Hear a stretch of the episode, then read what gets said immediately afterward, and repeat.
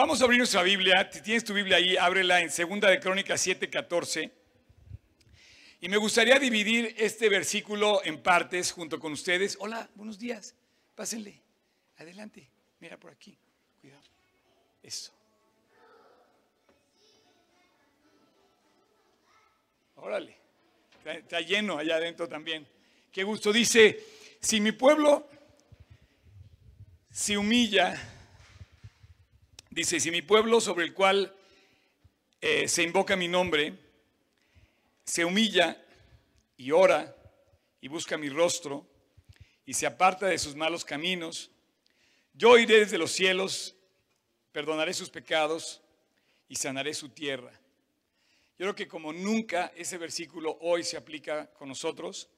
Eh, no sé, me gustaría dividir el versículo en partes. ¿Cuál es la parte importante del versículo?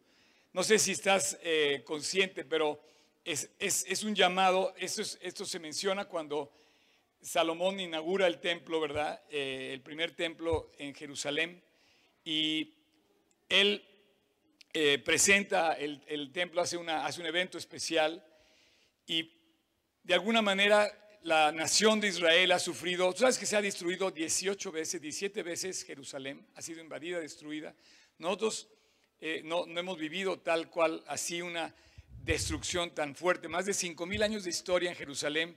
Y hay una promesa sobre la ciudad de Jerusalén que dice, si mi pueblo, el pueblo de Israel, se humilla, me, busca, se convierte en sus malos caminos, invoca mi nombre, me busca, dice, yo oiré desde los cielos, perdonaré sus pecados y sanaré su tierra. Me gustaría, en primer lugar, Tocayo, si puedes subrayar o, poner de diferente, sanar su tierra. Yo pienso que México, al igual que Israel, tiene que sanar también tantas cosas que hemos vivido a lo largo de nuestra historia y hoy estamos viviendo. La semana pasada estábamos compartiendo sobre cuánta necesidad tenemos nosotros de ser un ejemplo de si vamos a a pedir para que no haya corrupción en México, tú y yo tenemos que empezar poniendo, poniendo cero corrupción, cero tolerancia a la corrupción en tu primaria, en tu secundaria. ¿Quién va aquí a la secundaria? A ver, eso. Ahora les iba a decir, ¿quién copia en el examen? Sí, no, eh, bien, bien, bien, exacto, bien. No, y sabes qué? Si tú copias en el examen, obviamente estás cayendo en la corrupción, estás ensuciando la tierra de México, estás ensuciando el nombre de tu escuela, estás ensuciando el nombre de México, estás ensuciando tu propio nombre. Y para sanar eso, pues no podemos exigirle a nuestro gobernante que no haya corrupción si yo mismo caigo en corrupción al hacer las cosas que no debo hacer, ¿no? Me cuelgo de la luz, compro piratería, hago, no sé, le doy mordida cuando me paran, me ponen el parquímetro o el, araña o no sé Todas esas cosas tenemos que sacarla. Dice, si quieres por favor poner también, dice, eh, apartar de sus malos caminos. Tú y yo estamos llamados a apartarnos de nuestros malos caminos. Si no, nuestra tierra, por más que Dios la limpiara, ¿cómo quiere Dios quitar la corrupción si tú y yo seguimos mintiendo o, o pudiéramos seguir haciendo cosas equivocadas? Estamos llamados como iglesia a cambiar nuestra forma de vivir y apartarnos de nuestros malos caminos. Es, una, es un llamado a apartarnos de, nuestro, de nuestros malos caminos. Y luego nos pone en un lugar especial, nos pone en un lugar humilde, nos pone en un lugar sumiso. Dice, si se humilla mi pueblo. Eh, es eh, curioso porque también quería comentarles yo que esta semana dimos un milagro. Para mí fue un milagro que nuestra, selección, es que está, está muy curioso que va caminando la selección nacional junto con el proceso electoral y justo el, mañana es un día crucial y hoy es un día crucial, ¿no? Y estamos así. Pero si te fijas, el, el, el juego del miércoles contra la selección de Suecia, quiero decirles que yo tengo raíces así lejanas como de vikingo también. Este, mi segundo nombre es sueco, este, Benson es sueco, mi segundo nombre es de Suecia, mi bisabuelo era sueco, pero este, eh, y mi mi abuelo, por el lado de mi papá, era español, entonces tengo como una raza ahí medio curiosa, pero soy de Cuautitlán, la verdad. Siempre lo he dicho que mi, papá, mi papá era de Cuautitlán y ahí andábamos. Este, yo me, divertía de niño en Cuautitlán, así es que este, bravo a los que son de Cuautitlán, que vienes de Cuautitlán. René, ¿no? ¿Dónde estás, René? Ya se fue. Pero bueno, ahí, anda René. ¿Dónde es Cuautitlán?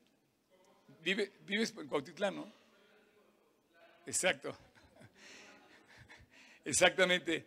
Entonces, eh, dice que yo te decía de la selección mexicana porque curiosamente el miércoles, fíjate nada más, en 80 años la selección de Alemania no había llegado a esa humillación que tuvo de perder en ni siquiera calificando octavos de final y queda en 80 años, queda fuera. Luego, el que le gana no pasa a la siguiente ronda y nosotros que perdemos, pasamos. Explícame, por favor, si no fue un milagro. Ahora, yo te quiero pedir que por favor nunca, nunca te enorgullezcas de las victorias que Dios nos dé, ni a ti en lo particular, ni a nosotros como nación, sin reconocer que viene de lo alto, porque el orgullo, lo que, lo que logramos, puede hacer dos cosas. Lo que dice, puedes poner la palabra humilla, en, puedes resaltarla. Una de dos cosas, puedes reconocer que Dios te lo dio o puedes reconocer que tú lo lograste. Y es la lucha que vamos a tener siempre y nos pasa con el fútbol automáticamente ganamos el primer partido y nos sentimos, este, no sé si vieron los memes que ponían ya la Copa del Mundo ahí con el equipo de fútbol. No, o sea, todavía faltan varios partidos para eso y sí la podríamos tener si solo Dios quiere. Si Dios nos las quiere dar.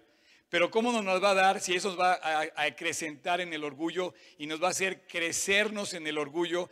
Eso, la verdad es que todo lo que Dios trae a tu vida muchas veces son humillaciones a nuestras vidas para recordarnos que dependemos de Dios.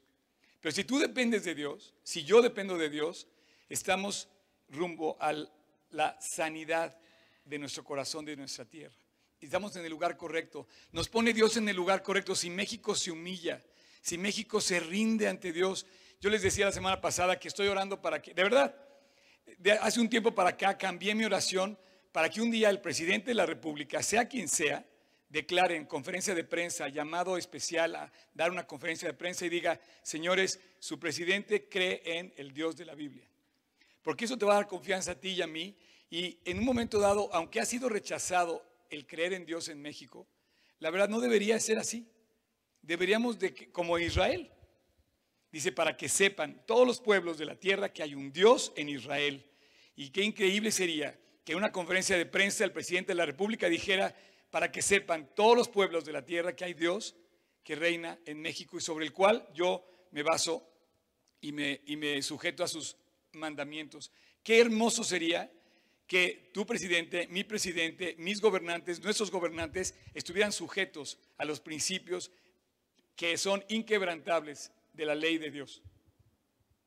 Qué hermoso sería que un día jurara también sobre la Biblia el presidente y dijera, prometo delante de Dios el portarme bien. Esto sería increíble. Así es que no sé qué parte es importante de este versículo. Dice, si se humilla mi pueblo, si se aparta de sus malos caminos, eh, sanaré su tierra. Y luego hay más información, dice, y ora. Y yo creo que tú y yo, como mexicanos, tenemos una responsabilidad. Hoy tú no vas a poder dormir tranquilo, hoy, o tú vas a poder dormir tranquilo siempre y cuando llegues a tu cama y digas, cumplí mi labor como creyente, porque solo los creyentes eh, em, tenemos la capacidad y el poder de Dios para cambiar eh, lo que podemos hacer. El único que tiene acceso a Dios en confianza y en libertad somos tú y yo. Entonces Dios lo pone muy claro. La oración ¿No se acuerdan del domingo aquel que pudimos para que Dios que gane México? Y mi oración fue así el miércoles pasado y no ganó. Y entonces yo estaba delante de todos los chavos de la escuela, porque la vimos aquí en la escuela el partido. Eh, nos tocaba ese día, bueno, era imposible, ¿no? Por cierto, quiero felicitar porque no fueron a ver el Fuego de España. No sé, no, no anden viendo por ahí el Juego de España que está ahorita jugando. Pero bueno, el caso es que eh, yo después de orar, porque ganar a México meten el primer gol, luego meten el segundo gol, luego meten el tercer gol, dije, Dios, ¿cómo? O sea, te pedimos porque ganara México. Y, este, y lleva 3-0. Y yo dije, ¿cómo le voy a demostrar a este grupo de jóvenes que tú respondes la oración? Te acabamos de pedir porque gane México. Y me dice Dios, vean, es que yo hago las cosas, no tú. Le voy a dar la vuelta por atrás y voy a hacer que pierda Alemania, que gane Corea, y entonces vas a calificar tú y no van a calificar ellos. Y de repente, milagro. O sea, fue un milagro, honestamente. Espero que tú y yo reconozcamos que mañana vamos a jugar por milagro. Y si damos sumisos a Dios y estamos sujetos a Dios, y si le pides que gane México, igual que yo, igual pasamos a la siguiente ronda. Pero bueno, Dios, Dios es un Dios de milagros. Finalmente, yo te puedo asegurar que en todo esto la decisión final, la, decisión final la trae, la trae Él a nuestras vidas. Eh, yo quiero eh, terminar nada más de decir que estamos llamados a, en este pequeño, digamos, bloque de palabras, está resumida nuestra posición como creyentes. Tenemos una responsabilidad ante, ante este momento que estamos viviendo. Y, y bueno, hemos pedido por este, por este día. Yo sé que hay mucha gente orando por el día de hoy y yo creo que hoy Dios va a venir a visitarnos.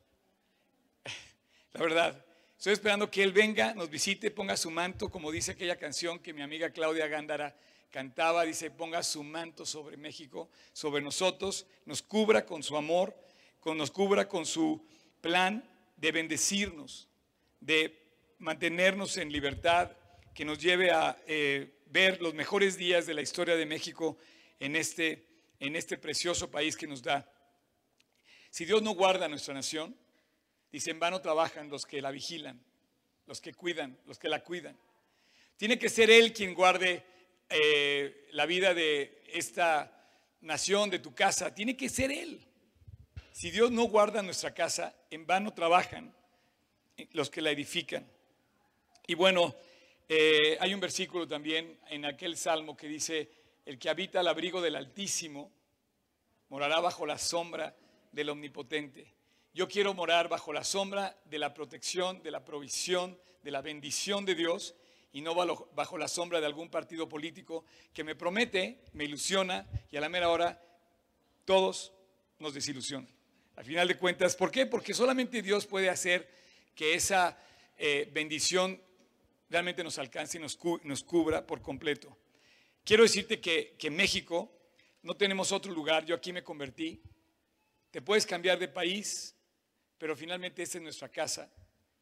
Eh, hay algunos que tienen la posibilidad de mudarse de nación, hay otros que no, pero aunque fueras a cualquier lugar, este solamente es tu casa, donde nacimos. Y tenemos un cargo especial eh, por este hogar que Dios nos puso y una responsabilidad por esta nación. Y también tenemos el llamado a servir en México. Tenemos que ver de qué manera vamos a servir a nuestra nación, de qué manera vamos a aportar a nuestra nación para servirle a México. No podemos exigirle al, al gobernante que nos dé todo lo que nosotros tenemos que hacer. Se me haría denigrante exigirle que él me dé lo que yo tengo que lograr. ¿Dónde se va eso? O sea, tú estudias, te ganas una calificación, tú trabajas, te ganas un sueldo. Tú y yo hacemos algo y tenemos el fruto de ese trabajo. Si no hacemos nada, bien dice la Biblia que el obrero es digno de su salario. Por lo tanto, tenemos que poner nuestras manos en el arado y ponernos a trabajar por México. Tenemos una responsabilidad de servir a México. es nuestra casa, pero también aquí estamos llamados a servir. Esa famosa frase de Kennedy, ¿no? Le, no le preguntes a tu país qué va a hacer por ti, pregúntate tú qué vas a hacer por tu país. Y yo es lo que me refiero. Tenemos un llamado a servir a México. En principio, te quiero pedir que eh, pienses que estamos llamados a hacer algo que sí podemos hacer. Estamos llamados a orar por México. Y en nuestra oración que vaya acompañada de una vida coherente de lo que hacemos. Yo te invito a que no caigas en, dar mordida, no te cuelgues de la luz, no te cuelgues de... A veces, yo no sé, pero cuando alguien en algún lugar logra colgarse la luz, hasta da la noticia como una satisfacción de haber logrado algo especial. Y es que yo estoy colgado de la luz desde hace... No, pues sabes que estás pecando. Tenemos que ser conscientes de que las cosas eh, deben de funcionar en lo correcto. Entonces, la primera cosa para servir a México es orar por México. La segunda cosa para servir a México es que hagas que todo lo que tú y yo hacemos por México aporte lo correcto. Sirva para algo bueno. No tirar basura. Eh, alguien, va a, alguien va a levantar la basura que tiras. Y si no la levantas, al rato va a tapar tu mismo drenaje de tu misma calle, de tu misma ciudad, de tu misma zona, y es lo mismo consecuencias que estamos viviendo en, en nuestro país. Dice Josué 10, versículo 14, dice, nunca antes hubo un día como hoy. Ni lo habrá después, en que el Señor atendió la voz de un solo hombre y peleó a favor de su pueblo. Quiero decirte que aquí vamos a separar, eh, vamos también a sacar en partes, eh, puedes poner la voz de un hombre. Quiero pedirte que pienses que Dios nunca ha sido Dios de multitudes. O sea, Dios no nos va a llamar ni por grupos, ni por familias, ni por equipos, nos va a llamar en persona. Y dice que nunca Dios ha atendido la voz, dice, de, perdón, nunca como hoy, dice, es un día especial, donde atendió Dios la voz de un hombre. Creo que ahí te pasaste demasiado, pero bueno, sí lo leen, ¿no? La voz de un hombre. Yo quiero ser ese hombre. Ojalá que tú digas, Dios, yo quiero ser ese hombre que atiendas la voz y que en algún futuro, en el día que estemos en el cielo, nos diga Dios, escuché tu oración y tú cambiaste la historia de tu país. Ojalá que podamos poner en alto este, nuestra voz, acomodarla en dirección hacia el cielo y nunca desacredites ni menosprecies lo que una sola oración puede hacer a favor de inclusive de un país. Tenemos ejemplos en la Biblia increíbles. El, malvado Nabucodonosor termina humillado delante de Dios diciendo que toda mi nación, que todo mi reino crea, busque al mismísimo Dios de nuestro Daniel, de un solo hombre. Qué increíble sería que...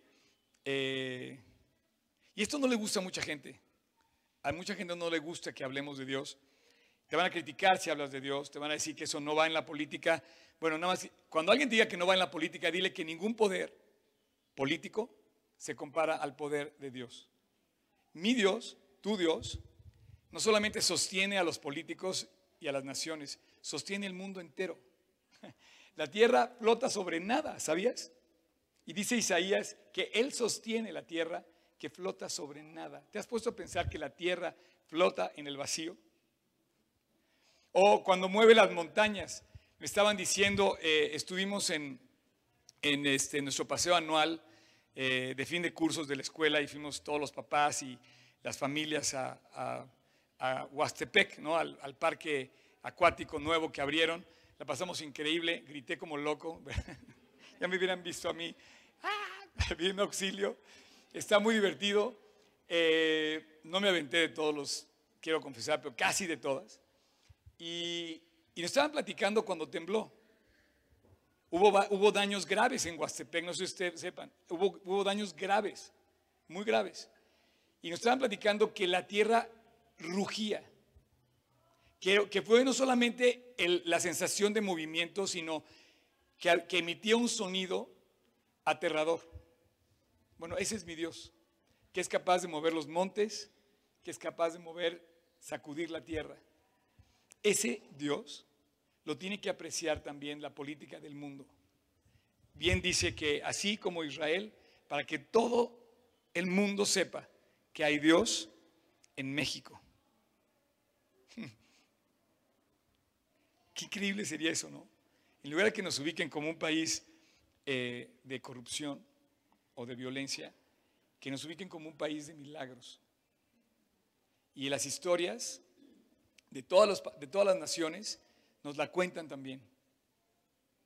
La reina de Inglaterra, la reina de Escocia, le tenía más miedo a, John Knox por su oración que cuando el ejército inglés iba, iba a invadirla.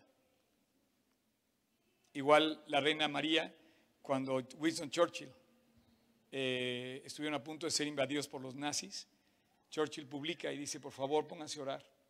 No hay nada que va a evitar que los nazis nos invadan. Solamente Dios lo pudo evitar.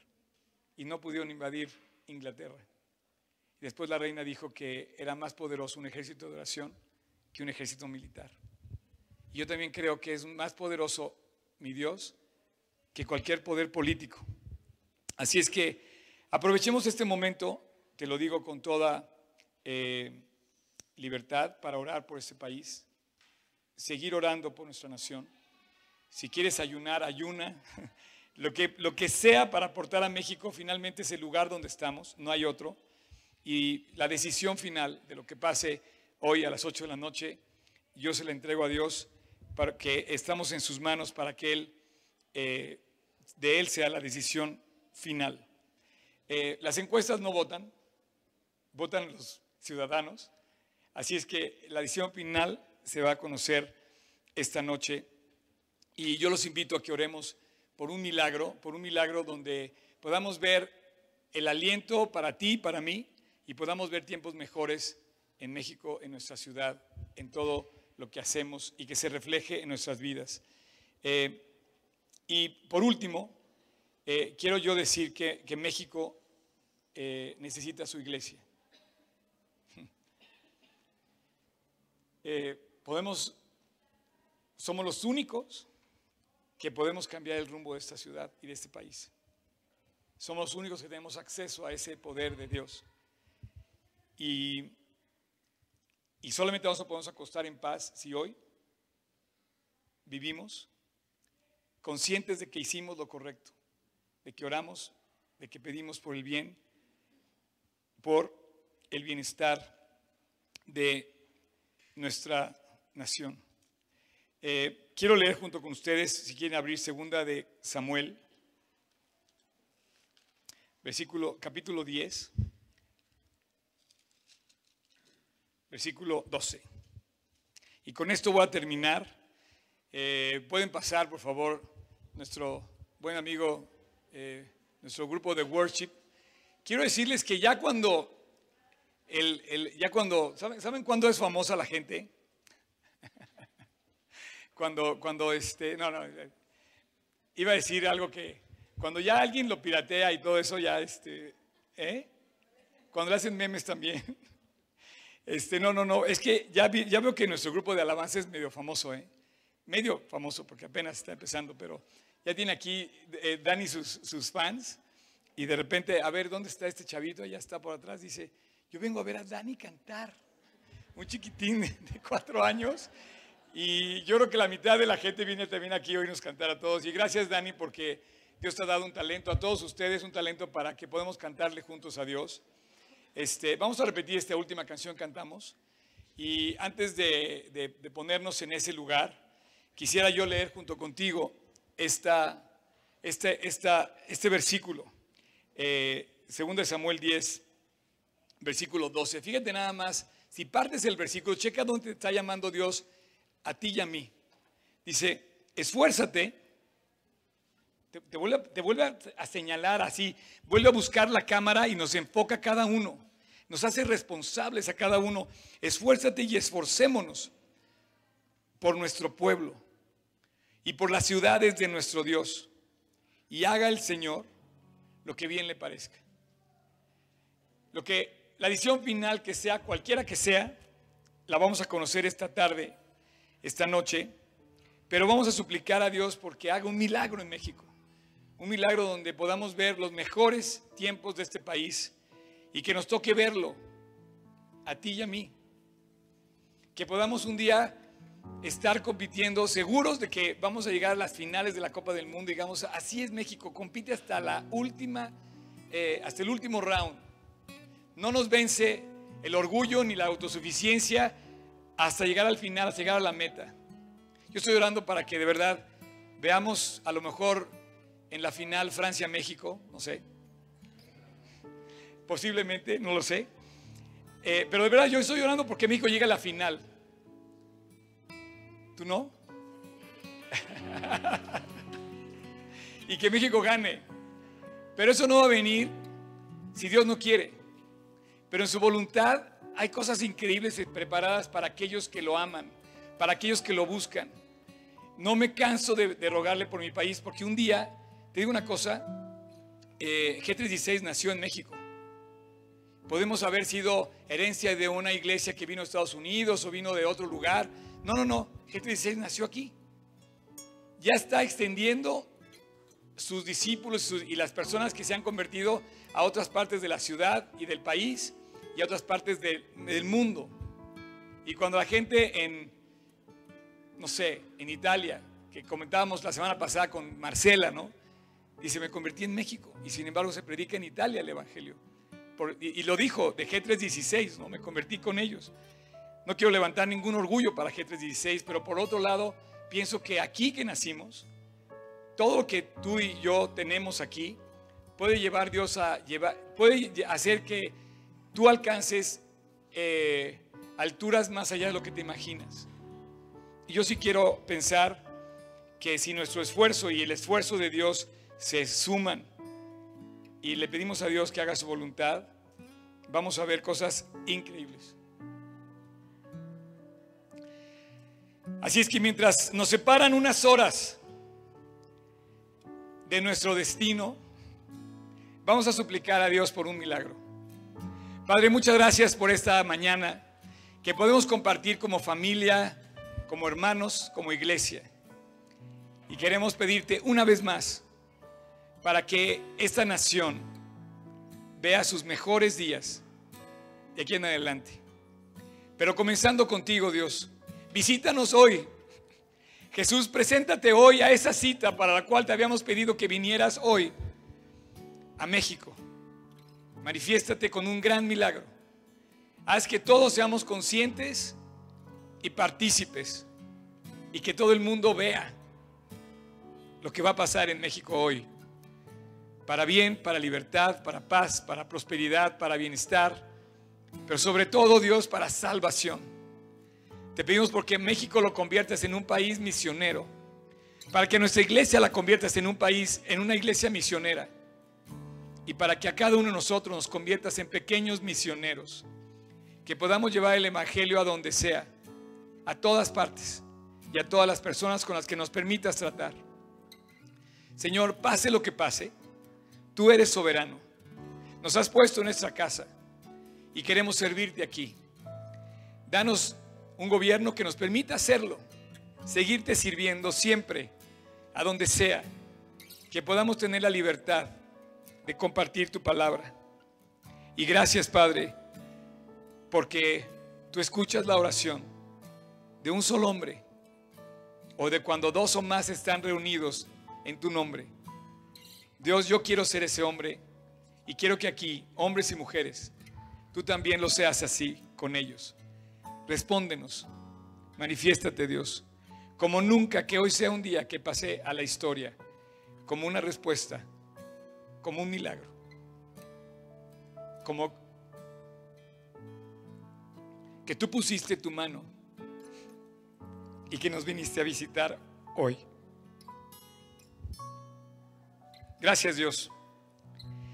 Te lo pedimos en el precioso nombre de Cristo Jesús, el Rey de Reyes, el Señor de Señores, el que pone reyes y los quita, el que habla y todo se sujeta a su voz.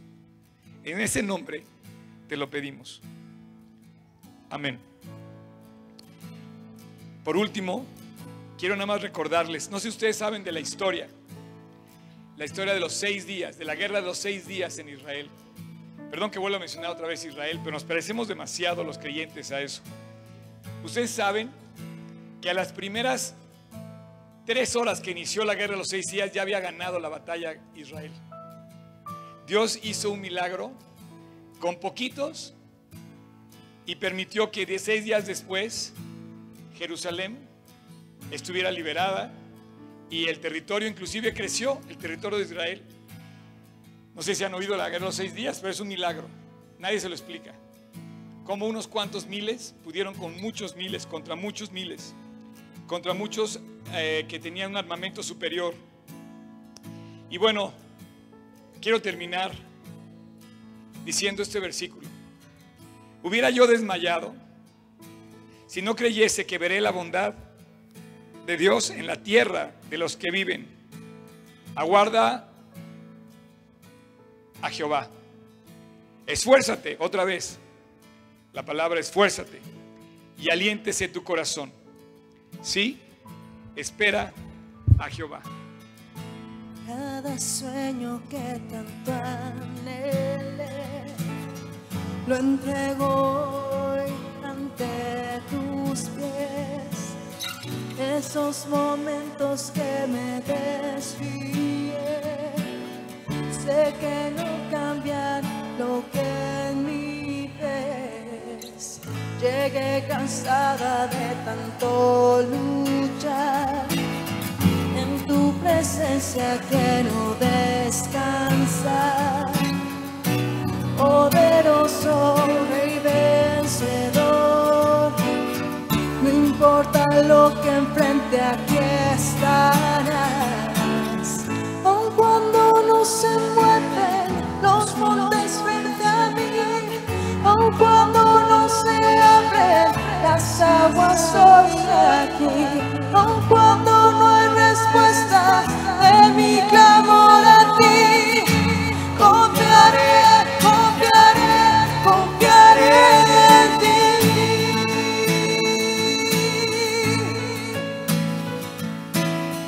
En ti se encuentra mi principio y fin. No hay día frente a mí que tú no ves. En todo sé mi vida y respirar. Quiero tu voluntad y nada más. Oh, cuando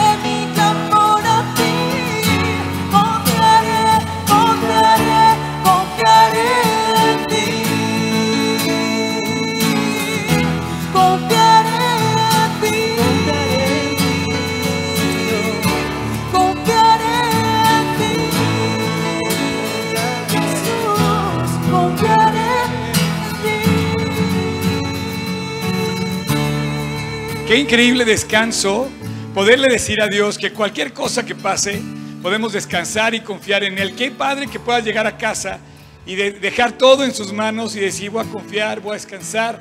Y así nos va a llevar Dios paso a paso, día con día, hasta el día que nos toque partir a la eternidad.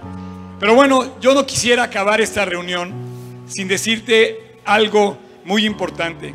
Si tú copias en el examen, si tú te cuelgas de la luz, si tú das mordida, si mentimos, eh, si tenemos malos pensamientos, Dios está señalando que los corruptos somos nosotros. que de qué, de qué nos jactamos.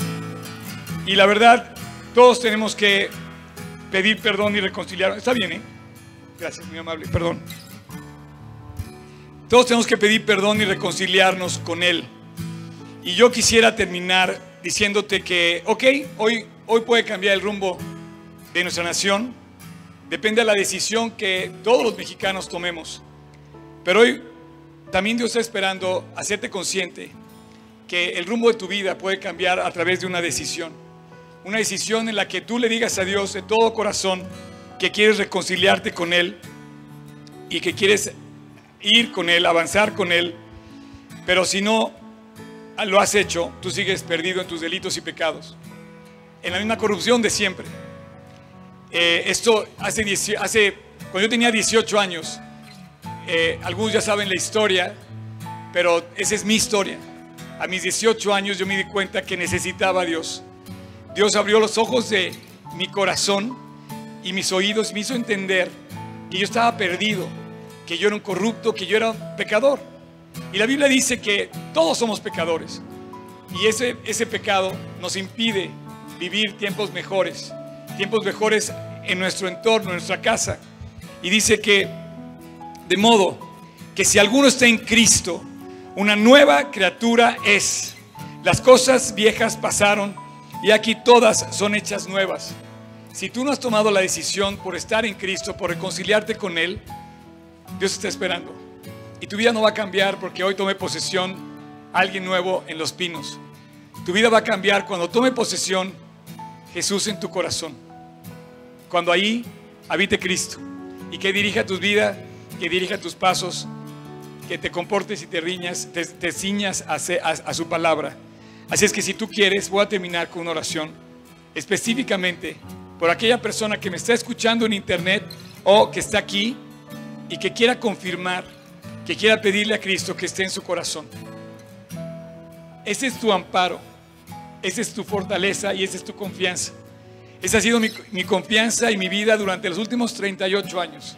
Confiar en Cristo y sigue esa llama tan viva y tan real como aquel día.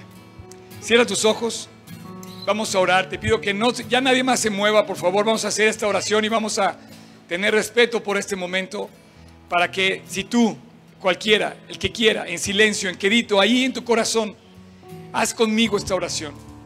Dios, ve tu corazón y oye tu necesidad y tu anhelo. Y si tú quieres, ahí en tu corazón, el día de hoy, Dios puede cambiar tu vida. Si alguno está en Cristo, una nueva criatura es. Mas a todos los que le recibieron y a los que creen en su nombre, les dio potestad de ser hechos sus hijos. Así es que si tú quieres, ahí en quedito, en silencio, repite conmigo, Señor Jesús, te invito a mi corazón, te necesito Jesús. Hoy te pido perdón, yo he pecado, yo me he portado mal yo estoy corrupto, yo estoy manchado por mi propia maldad. Límpiame. Creo en ti, Jesús. Fuiste a la cruz del Calvario a dar tu vida. Y hoy quiero aceptar ese regalo de salvación. Quiero apropiarlo. Quiero lavarme en tu sangre. Y quiero caminar a partir de hoy como un hijo tuyo. Como una nueva criatura. Como aquellos que te recibieron, a los que creen en tu nombre como si estuviera yo en Cristo, a partir de hoy, me uno a tus filas y te invito a mi corazón. Caminar junto contigo es mi anhelo. A partir de hoy te nombro mi Señor, mi presidente, mi amo supremo, mi rey de reyes. Jesús, en mi corazón, tú eres mi Señor a partir del día de hoy. Quiero que seas el que me guíe y apropio y acepto la salvación que me regalaste en la cruz. Te lo pido Jesús, en tu precioso nombre, en el nombre de Jesús. Amén. Wow. Gracias a Dios. Ah. Bueno, pues eh, es un paso de fe. Como decía Juan Manuel, tú caminas y Dios pone el escalón. así, es, así es la fe. Das un paso y Dios va construyendo en bendición y en milagros cada paso que vamos avanzando. Así es que tenemos una expectativa y bueno, estamos haciendo lo correcto, buscando a Dios. Y si tú hoy invitaste a Jesús a tu corazón, te invito a que se lo manifiestes a la persona que te invitó. Y si llegaste solo porque nos encontraste en internet, ¿eh? pues compártemelo a mí también o a cualquiera de nuestro staff para darte un regalo, para contestar alguna pregunta que tengas. Y si estás en internet y hoy invitaste a Jesús a tu corazón, escríbenos. Gracias a Dios por las redes, gracias a Dios porque tenemos ese alcance. Y bueno, que la semilla siga siendo lanzada en México. Dios los bendiga, que Dios bendiga a México y felicidades.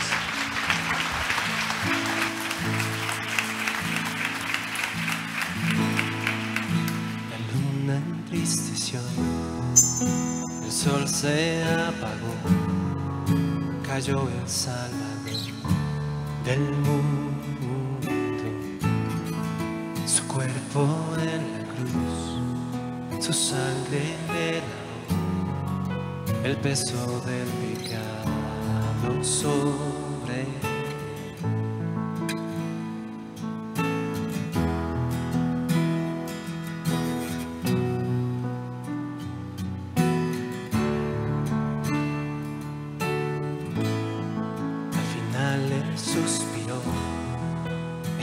lo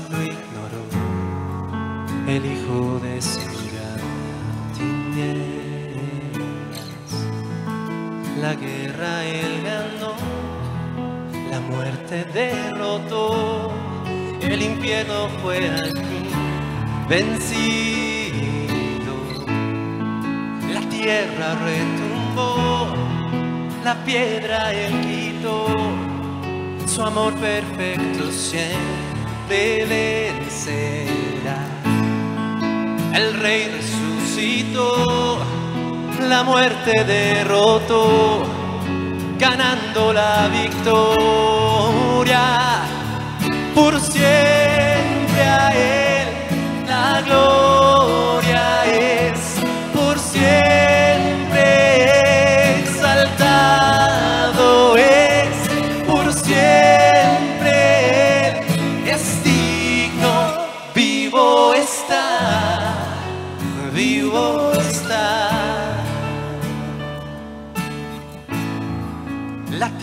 retumbó, la piedra él quitó, su amor perfecto siempre vencerá. El rey resucitó, la muerte derrotó, ganando la victoria. Por siempre a él la gloria